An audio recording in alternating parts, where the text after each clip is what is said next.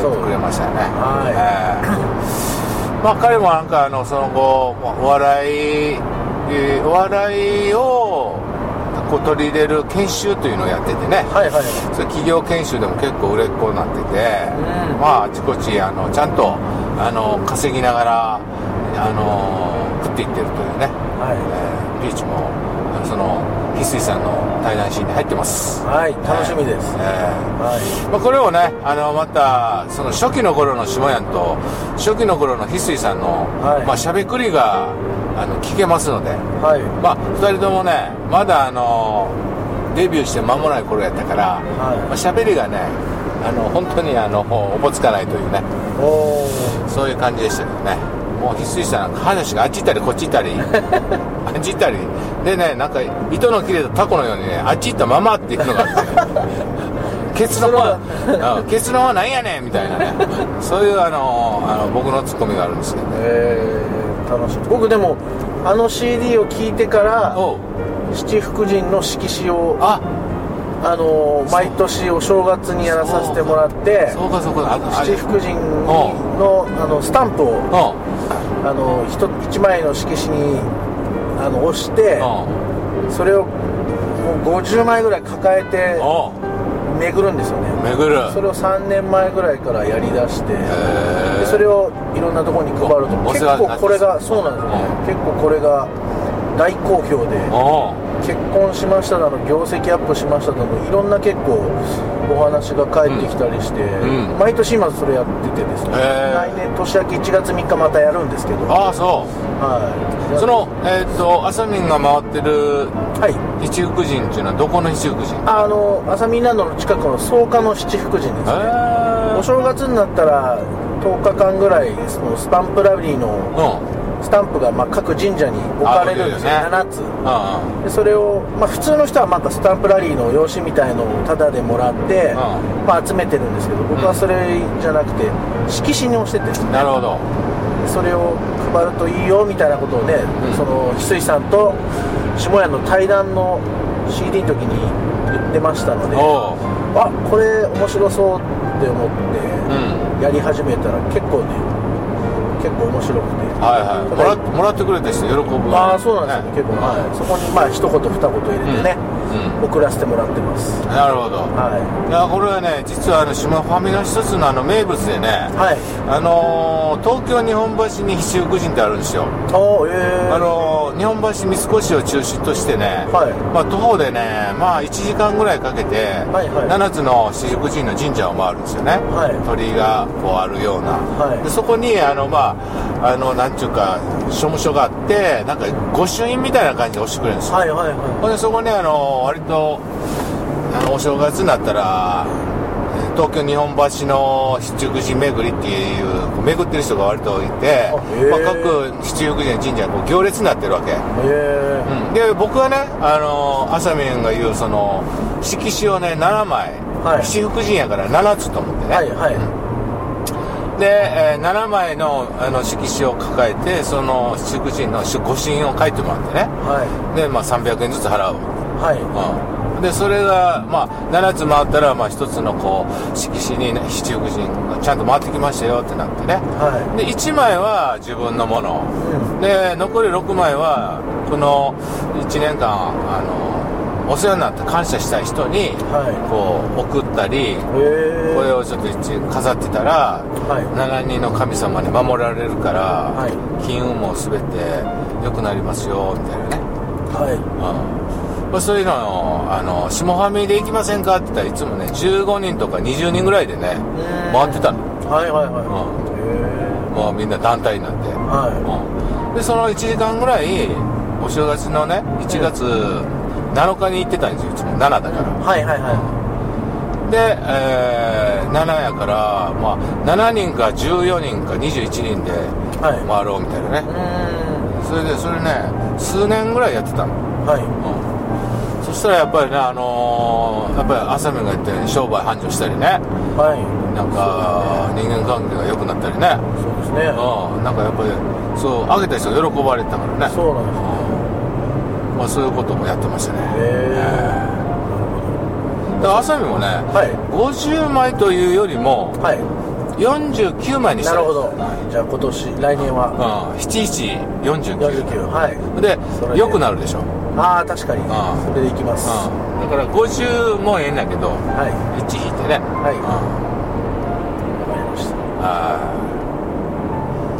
まだ来年は来年はでもし7人ぐらいサポーターが来てくれる予定なので。ああその七福神？へはいそうなんですよ。え何のサポートしてくれるの？いや一緒に回ってくれるんですよ。ああ れね違うんですよ。並ぶじゃないですか。な並ぶ並ぶ。50枚一気に押すとねもうね結構嫌な顔されるんですよ。そうやろな。だから同じ1箇所の神社でもあ45回こう1人の場合こう後ろ行くんですよ、まあ、な何枚かまあ押したらまた後ろに並んであ嫌がられない程度に押してあ後ろ回ってを繰り返すんですそうやろだかねら1箇所に1時間ぐらいかかるんですよ。ああでそれを7箇所なので本当に最初はね丸1日かけてやってましたね。それをやってたんですよ。去年あの群馬のあっちゃん夫妻とかが手伝ってくれておおその4人ぐらいで去年は行ったんですけど今年はもうちょっと増えるみたいなんでなるほど。楽しみです。そうですねそれはあれやな貧縮なるわなこういう人が。そうなんですよおいおいもう早いねもう終わってくれよって後ろからね思われるよねそうなんですよ色紙ってどっかにあるのって聞かれるんですようん僕色紙に押してるのではいはいはあ色紙ってなんかどっか置いてあるんですかとかってよく聞かれるんですけど、うんしまいですとかっつっていあそうなんですよねねまあでも楽しみながら毎年やってますまあまあそれもね一つの恒例行事ということでそうですねはいそれでまあ、えー2018年は、はい。うーん浅見的にはその思い出ベスト3ぐらいのはい。なんかいろんな、えー体験や出会いやドラマがありましたでしょうか。はい、まず何といっても、まあ、去年の今頃ちょうどあの下屋の紹介から信長さんに会ったんですおよね。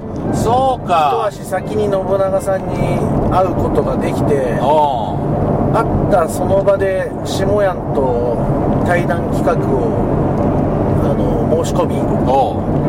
で去年、今年の4月にね第1弾の信長さんとの対談講演会。うん。あのロイロマンスでねうん。行われたのでまあそれはすごい衝撃的でしたね。うんまさかあのね2億円の内装費がかかったあのナンバーワンのクラブロマンスでうん。公演ができるっていうのはね入るだけでもねうん。もうなんかご利益があるような場所でしたからね金キラ金の、あの信長さんとの出会いまあもうちょうど1年になるしそうやね。大きな出会いかななんてお思いますし、ん。それがまず1つ目、う2つ目はあのー夏のんうん。あな夏のというかあの下屋がね、あのー新刊を今年出しまして出しました。まあ、読んでる最中に八重洲ブックセンターが出てきたもんだから、まあ、これ八重洲ブックセンターで公演できたら面白いよねなんていうのを勝手に僕は読んで思いまして、えまあ、それをですね八重洲ブックセンターの人に言いに行ったら、ー、うんまあ、門前払いなわけですよね。おお門前払いだった、おはい、う。あなた誰だどなたですかですか？あ著者さんですかって言われてうん。いいえ違います。ああのー出版社の方ですか？あいいえ違います。ん。あなたどなたですか？っていう感じで言われて。ん。あただの不安のものです。は？って言われて。あえこういう形での講演会っていうのは過去にはないですか？っていう話をしたんですけど、はいやあまり聞きませんねと言われてどうやったらできますかね？って僕お金出してもやりたいんですけどとかって言ったらやっぱりまあ作家さんかあの出版社の方からお話をいただければみたいな形でいうん。まあ門前払いされまして、ん。そこからね、まあ、下屋の協力もあってはいはい。ごねゴマボックスがね。そうですね。出版社がね、はい。あの動いてくれましたからね。そうですね。実現に向けて、うありがとうございました。まあでもあれはあれでいろんなやってみないとわからないこともいっぱいあって、ありましたしね。はい。まあ、あのあの方の顔は忘れられないですね、あの最初にねお会いした担当の方の女性のんうん。あなたどなたですかっていうあの顔はねいやもう本当に半袖短パンで行ったのでちょっとだいぶ不審者っぽく 思われたと思いますけどね、は それはいきなりね。なんかもう無茶なこと言うてくるなこの人みたいなね。い、え。いやでもまあそれがね終わってみたら、はい。ちゃんと大成功してまあほぼ満席でたくさんの人も来てくれたし、えはあれをやったおかげであそこで初めて出会った人もね何人かいたしあそこにいた人でまた俺のワンデーセミナーに来ようと思って来てくれた人も何人かいるしい、ね。ああそうなんですうん大阪からウッチーもねあそうそう。サプライズで来てくださって。うちもサプライズで来てくれてね。ありがたいですね。歌ギター持ってきて歌ってくれてな、そうなんですよ。あちょっと当日まで行けるかわからんけどつって、うん。はじ始まった頃に連絡したら今もうそろそろ新幹線で着くっていうメールが来て、うわーと思ってね。うん公演途中で下屋がうん。あれウッチーじゃないかみたいなね。うんそうそう。気づくっていう。うあれはいいもういいね。んいやーびっくりしたね。まあそんな何も聞いてないし。いきなり「え？えー、でね。あの突然来たびっくりみたいなね。そうですね。ね。そう。あれがえっと何月でだっあれはですね7月末か8月末か。なけ末だったんです夏やったね。7月30か8月30ぐらいですね。そうやそうです先生俺が5月か5月かその辺日本が出たから。あそうですね。いやすごいですね。ああでも本当にあの信長さんともコラボはい。トークライブが2回できましたね。そうですね、は2回、いはい、でもなんか近いうち下屋とひとりさんともなんかねうん。なんか絡みがあったらいいななんて思ってますけど。ねえ。なんかの信長さんとね、い。これだけ2回もコラボ公演できたらだんだんだんだんなんかひとりさんに近づいてるようなね。なんかね、ん。そうですよね。気がするんよね。プラプラッと会っちゃいそうな気もする。なんかねねひとりさん神社とか行ったらたうん。またま会えたらなんかね。ひとりさん神社もねこの間行ってお笑いさんお笑いのなんか大笑い三期っていうのかな、はいはい。あ2つのお店を行き来して反抗してもらうっていうのをねはい。やって、あのちゃんと参拝してきましたよ。で、えー、信長さんまた新刊出しましたね。いやー自由力。今年そうですねひとりさんの自由力赤い本でうすごい僕もまあ読みましたけど、ん。まあ、また第3弾ねひとりさんとうん第3弾。のひとりさんの協調本ね。そうですね。すごいね協調本3冊も出してね。ペースすごいですね。しかし今年だけでも34冊出してますもんね信長さんも。なんか信長出版絶好調やね。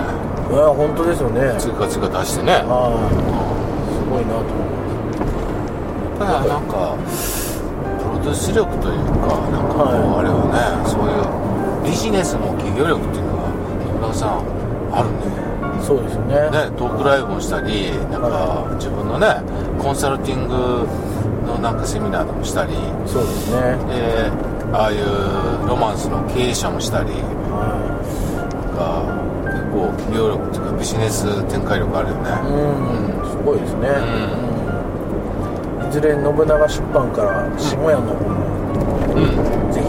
出したいね。なんか出したい出したい。対対談とかでもいいですし。面白いのがねできるといいですね、うん。